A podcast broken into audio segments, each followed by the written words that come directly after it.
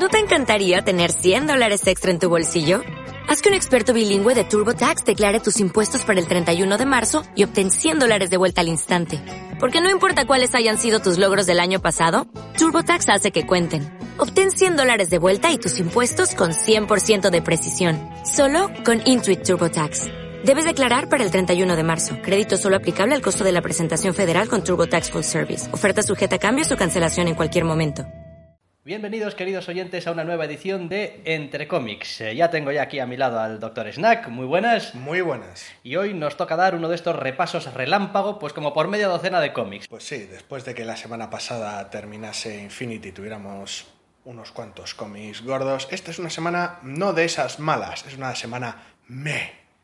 Es una semana, bueno, tiene sus cómics, ¿eh? Pero, en fin, en general, pues nada que digas, joder, el cómic que estaba esperando. Aunque había alguno, ¿eh? Que quizás Hay cositas, hay podía, cositas, podía generar hay esa sensación, hay algún, ¿eh? hay algún cómic grande de los cuales hemos hablado más de una vez, pero en general es una semana que deja un poco esa sensación de resaca de, de evento, de, de uff, después de una semana con tanto cómic es como ahora todo me sabe a poco. Sí, pero la verdad es que estamos tan desorganizados que en vez de empezar, por ejemplo, por un número uno, pues vamos a empezar por un número dos. Es como, pero estos tíos van a hablar de un número dos y luego de un número uno. Sí, somos así.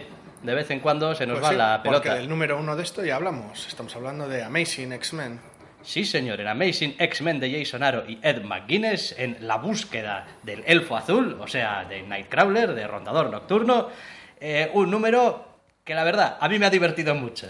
Sí, ya el primer número apuntaba esta condición desenfadada de, de chascarrillo y puñetes y continúa en esa, en esa línea. He de decir que mm, hacia el final me ha parecido ya que iba perdiendo un poquito de fuelle, pero el cómic empieza realmente muy fuerte, muy arriba, con los personajes en situaciones muy ridículas y absurdas, sin saber ninguno qué es lo que está pasando. Pues sí, tiene una alineación que da la sensación de, de improvisado porque la propia trama los, los arrejunta de forma básicamente a dedo de los, de los X-Men, que incluye a la, a la novata, en este caso en, la, en el colegio de Lobezno Firestar, pues, pues en- entre el cielo y el infierno.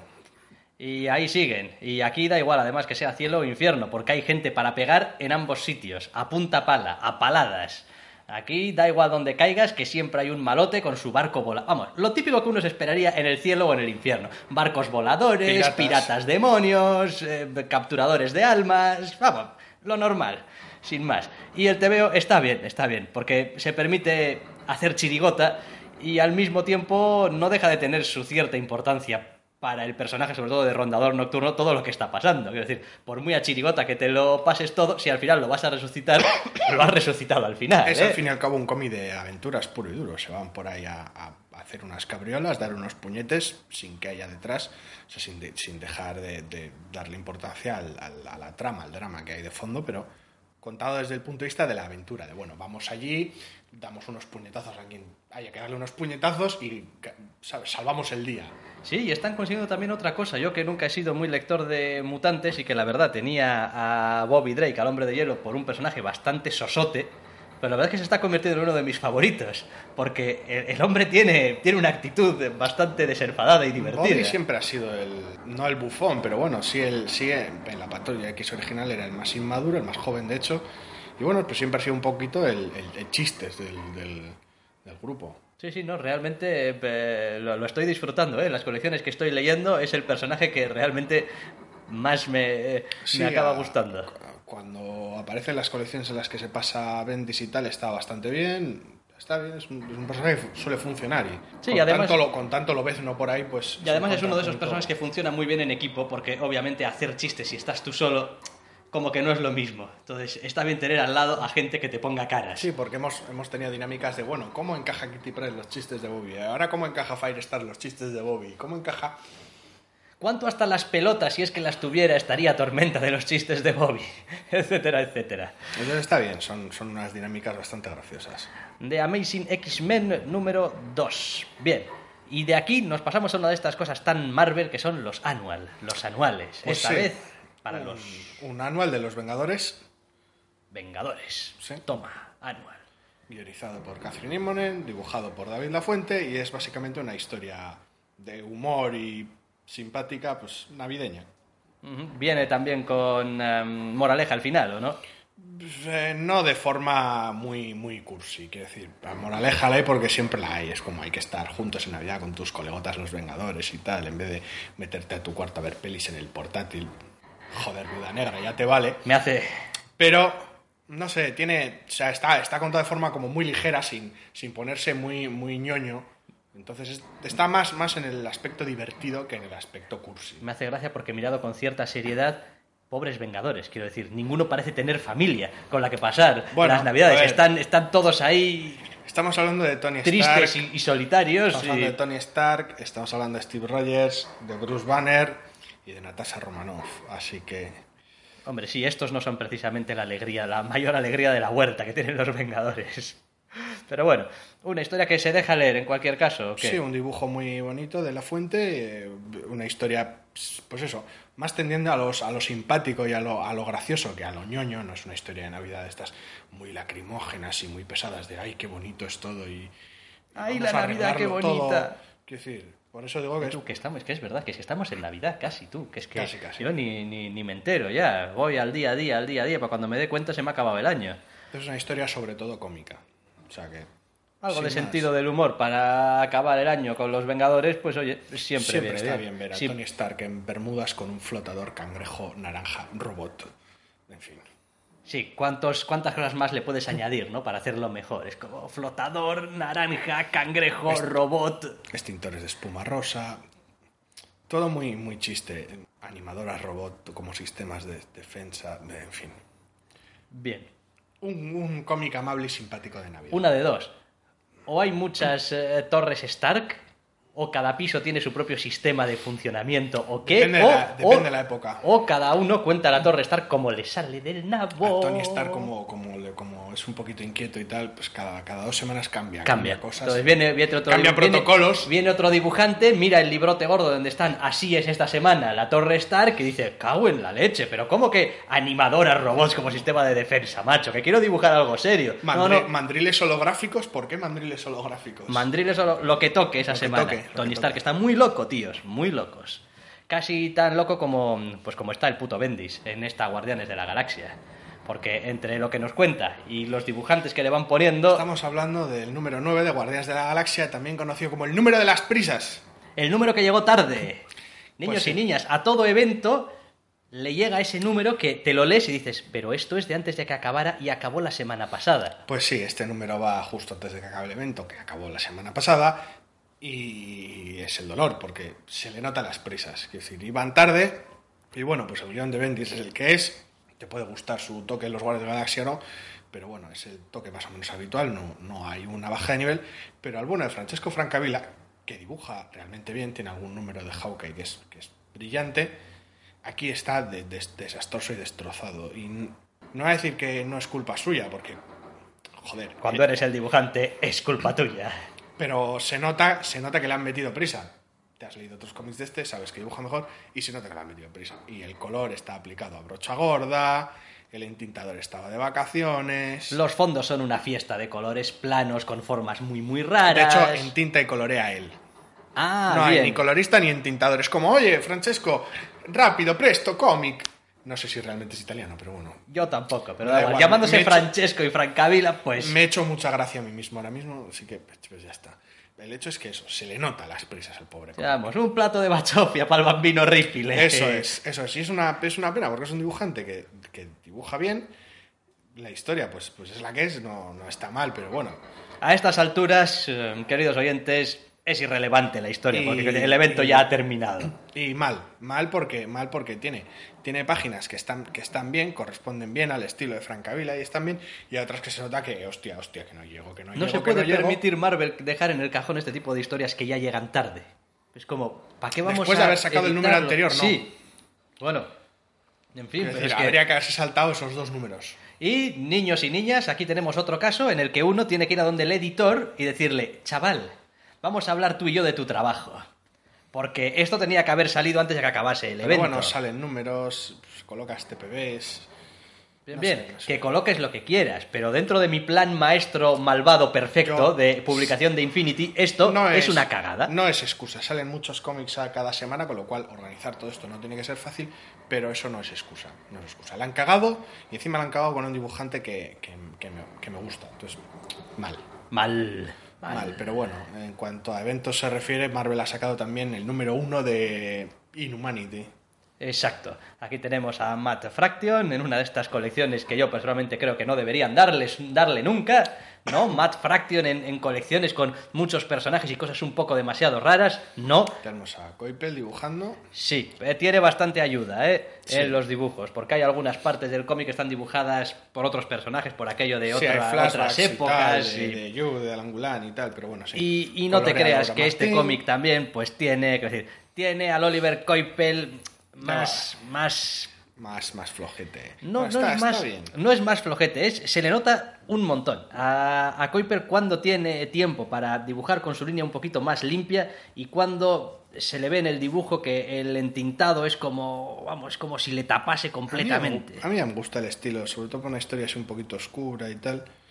Me Sí, gusta ya. el estilo, pero bueno, luego hay otras cosas que no quedan tan limpias. La introducción de otros dibujantes a lo largo del cómic estropea un poco. A mí este toque que tiene ya me gusta, pero en fin, la historia básicamente lidia con los, los- las consecuencias de- del, del evento de cara a los inhumanos y su la propagación de la, de la raza, que bueno, tampoco vamos a entrar en detalles por los spoilers y por Ah, el caso es que no están, están eso. preocupados porque hasta que se mm, i- inhumanizan, por decirlo de alguna manera, quedan un poquito expuestos. Sí. Los inhumanos. Entonces, eh, pues ahí, quiero decir, están expuestos y podrían hacerles cosas, o matarlos, o destruirlos, Sí, o lo que sea. Parece que la colección va a tratar con, con, pues toda la conspiración que se han marcado Rayo Negro y su hermano para llevar a cabo esto y pues las posibles consecuencias que, que- que pueda tener más allá de las inmediatas en este propio número con, con la muerte de un personaje concreto. Pero bueno, el caso es que es este tipo de como de, de evento o de bueno de, de titulillo, de portada, no sé cómo les gusta llamar a este tipo de cosas que pues se propaga por algunas series y tiene la- sus propios números. Creo que la palabra castellana que le va al pelo, Ve- una cosa de, de, medio, de medio pelo, esto es coletilla.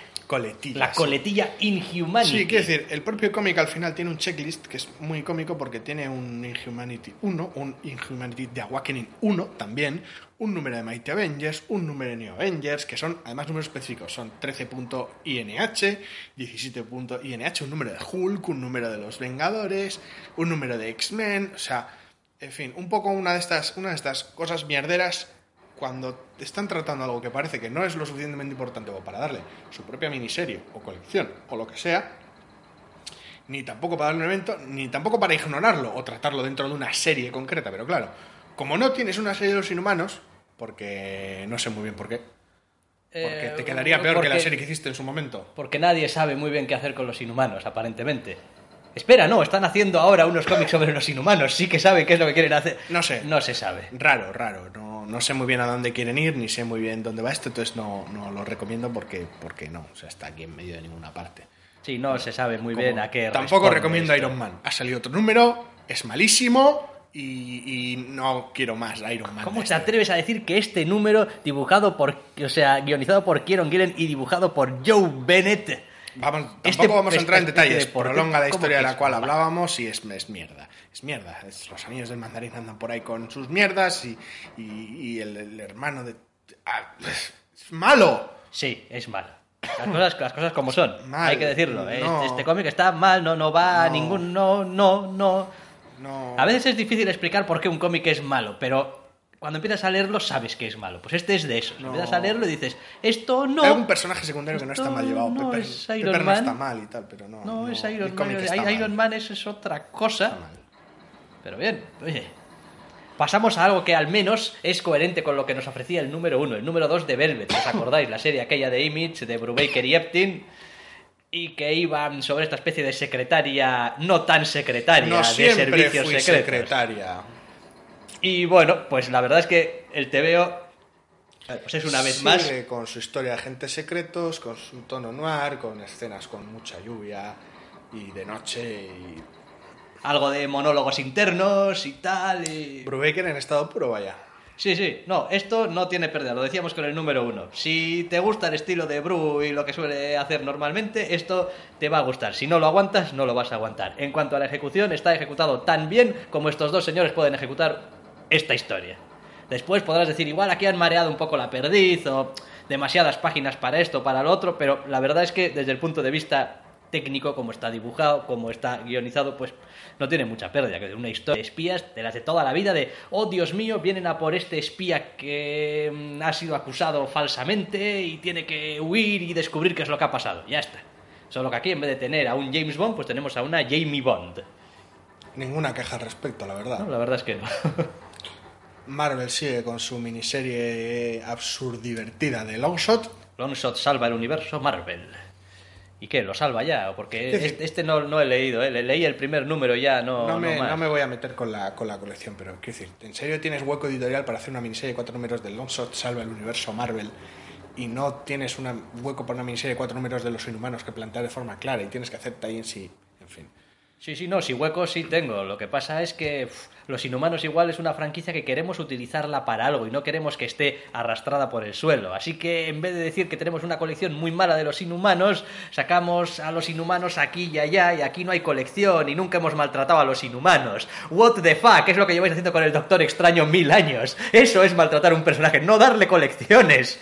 Bueno, a lo que vamos. Es una miniserie de Longshot mm, hecha en puro tono de chirigota por Christopher Hastings, dibujado por dos personas y entintada por otras dos. Y, es una fiesta. Es, tampoco, tampoco voy a comentarlo mucho, pero vamos a ver. Eh, mm, el, mundo, el universo Marvel se va a la mierda, la suerte, el caos y todo se ha vuelto muy loco. Tienes a dos entidades abstractas tirándose los trastos unos a otros, invocando, pues, desde, desde Capitanes América, Hombres Lobo, hasta Lobezno, Señor de los Vampiros. Es decir, tira de continuidad y de pequeñas, pequeños chistes encerrados en la historia del universo Marvel para montar una fiesta de los puñetes muy, muy absurda y muy graciosa. Y, y alegando la, la- la buena suerte de Longshot, pues la, pelea toma unos giros graciosísimos, porque si el mal te tira a Lobezno, Señor de los Vampiros, y a Drácula Cyborg, como si fuera algún tipo de personaje de Dragon Ball, ¿sabes? Drácula, Drácula estaba muerto, no importa, es Drácula Cyborg. Pues la suerte provoca que un accidente de taxi haga que Blade te aparezca en la cara. Es como tengo vampiros y justo Blade pasaba por aquí. ¿Por qué? Porque tengo el superpoder de la supersuerte. ¿Sabes cuando te das cuenta de que estás totalmente roto por dentro? Cuando de todo lo que has dicho lo que más me interesa es, bueno, pero ¿cuáles son las dos entidades abstractas? Pues no lo sé, porque tampoco Son tan molestado- abstractas. Se han molestado gran cosa. Es, es caos y alguna Ah, otra bueno. hostia más. Caos.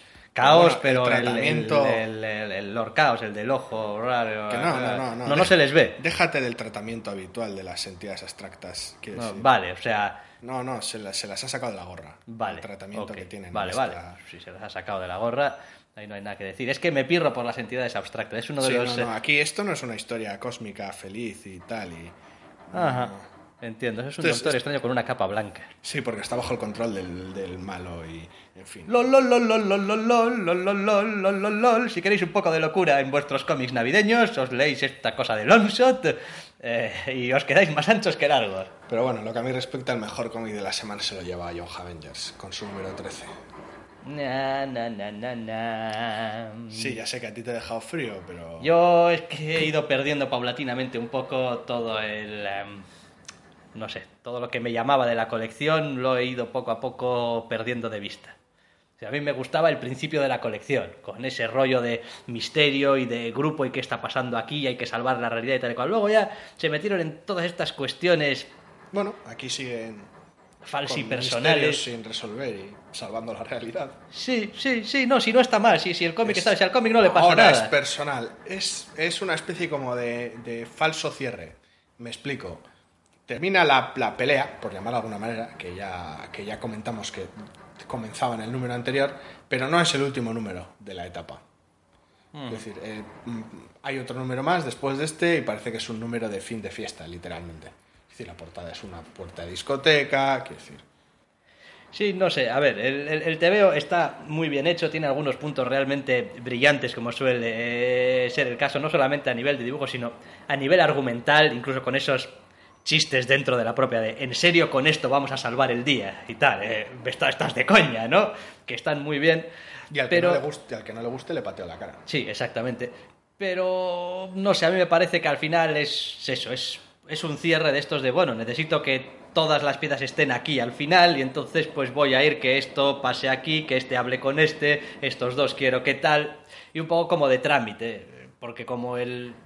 Vamos, no es que sea un Deus ex máquina, porque no lo es, pero como la solución es un poco tan como, ah, pues, pues bueno, bien, que tiene sentido y está bien y le pega a la colección. pero- Llevamos, llevamos comentándola varios números. eso ya. es, pero, pero tampoco No es que tiene. salga de la nada. Pero tampoco es que sea difícil de ejecutar, ¿no? Es algo súper Mm, no, complicado. No, es, que no es nada cerebral ni, no, ni, es, ni espectacular, especialmente. Pues. No, no llega a ser Bueno. un apaño, no llega a ser un cop-out total, ¿no? Pero es, es, es una solución tan, tan sencilla, ¿sabes? No hay, no hay como demasiada sensación ni de pérdida ni de sacrificio de alguna manera. Es una super victoria entre... me- Sí, mira. Parcialmente al menos. Te, te lo explico con un, con, de- con- con de, un ah, pues si era tan fácil porque habéis tardado tanto. Te lo explico con un símil. Es como si el problema fuese con qué voy a poner la mantequilla en mi tostada y desde hace tres números tuviese un cuchillo encima de la mesa. Y el asunto es que por alguna razón estoy convencido de que el cuchillo no debo de utilizarlo con la mantequilla para este menester. Solo que al final dices tú, bueno, si es que lo más sencillo es utilizar el cuchillo No sé para la mantequilla. No sé para qué le estoy dando vueltas. Eso es. Dice, hay gran riesgo, podría cortarme con el cuchillo, Sí. pero, pero confío, tengo confianza, hay ciertas cosas que me empujan a, joder, usar el cuchillo porque tengo hambre y quiero mi tostada. Entonces, bueno, pues está bien porque está bien llevado, los personajes están, están geniales, los diálogos son una jodida maravilla y los personajes están, pero, pero fantásticos. Sí que da sensación de, de, pues no sé muy bien para qué nos hemos dado tantos puñetazos y para qué seguimos dando puñetazos después de haber arreglado todo esto, pero no importa porque, quiero decir, a quién no le gustan unos puñetazos, da un poco esta sensación de, oye, ya lo hemos arreglado todo, sí, bueno, todavía unos puñetazos aquí. Sí, es. eh, Aquí en este cómic hacen, ¿cómo es la expresión esta inglesa de mm, hacer el pastel y comértelo también? o- Sí. Eh, pues ellos se lo guisan y ellos se lo comen, que vendría a ser en castellano. Sí, a veces me cuesta llegar. ¿eh? Ellos se lo guisan y ellos se lo comen, porque ellos mismos se, se acusan de lo que están haciendo de manera un poco. "Uh, uh, uh, uh", en plan, bueno, sí, pero es que es la manera de hacerlo que tenemos y ya está. Si sabemos que es un poco. No, y a ver, están, están, hay que tener en cuenta que están arreglando un problema que ellos mismos generaron en el primer número. Sí. Así que, pues eso, ellos se lo guisan y ellos se lo comen. Se lo guisan muy bien y se lo comen bastante a gusto, hay que decirlo. Y los lectores, bueno, pues en general están quedando bastante satisfechos con, A mí me con la encanta. colección. Y a mí me parece que sí, que es una colección que, que merece la pena. Quizá para mí ha perdido un poquito de el Habría- atractivo que tenía para mí. Habría para que mí, ver cuál es el cuál es el Pero bueno, cuál es el más. cuál es el siguiente número, el que se supone que da cierre a la temporada. Y, y a ver cómo queda todo junto, qué, qué misterios quedan respondidos, porque bueno, han atado unas cuantas cosas, pero han dejado alguna colgando y cuáles no. Y... Pero lo han hecho bien. Sí, sí, sí. Yo creo que yo creo que he leído en bloque, en vez de a lo largo del año que lleva transcurrido ya, porque este es el 13. Yo creo que la, la- la sensación será más sólida que esta un poquito dispersa que te ha quedado. Pero la verdad es que a mí me ha parecido un, pedazo, un pedazo de cómic que es, que es una, una maravilla. Muy bien, pues eh, no creo que tengamos nada más que merezca la pena ser comentado. No, Y además tampoco vamos a hablar de ninguna noticia chorra esta semana, ¿no? no ha habido gran cosa. Han elegido a una Wonder Woman para que salga de pasada en Superman versus Batman o Han with- dicho para que Batman. salga de pasada. No sale el personaje en el título de la película, así que asumo que saldrá de pasada. Bueno, bien, vale. Da igual. Bueno, hay un título definitivo de la película. No, No, han- no, no han dado un título definitivo. que yo sepa, ¿no? Superman vs. Batman. que yo sepa todavía pueden of Steel 2, que yo sepa todavía pueden poner una, una W bien gorda detrás del escudo de- del símbolo de Batman con el escudo llamarlo, de llamarlo, Superman. llamarlo Trinidad a la, a la- a película y que haya mucho chiste en Twitter al respecto. O, o si no lo llamas Wonder Super Bat. Y ya está, y haces una película. Vamos, que no, que no hay noticia chorra y no vamos a desvariar más. Que nuestro tiempo se acaba, que vale dinero, más o menos. Y por esta semana no tenemos ganas de charlar más. Eso sí, os esperamos la semana que viene. Esperamos que con algún cómic del que podamos decir cosas un poquito mejores que algunos de los de esta semana. Así que hasta la semana que viene. Hasta la semana que viene. ¿No te encantaría tener 100 dólares extra en tu bolsillo? Haz que un experto bilingüe de TurboTax declare tus impuestos para el 31 de marzo y obtén 100 dólares de vuelta al instante. Porque no importa cuáles hayan sido tus logros del año pasado, TurboTax hace que cuenten. Obtén 100 dólares de vuelta y tus impuestos con 100% de precisión. Solo con Intuit TurboTax. Debes declarar para el 31 de marzo. Crédito solo aplicable al costo de la presentación federal con TurboTax Full Service. Oferta sujeta a cambios o cancelación en cualquier momento.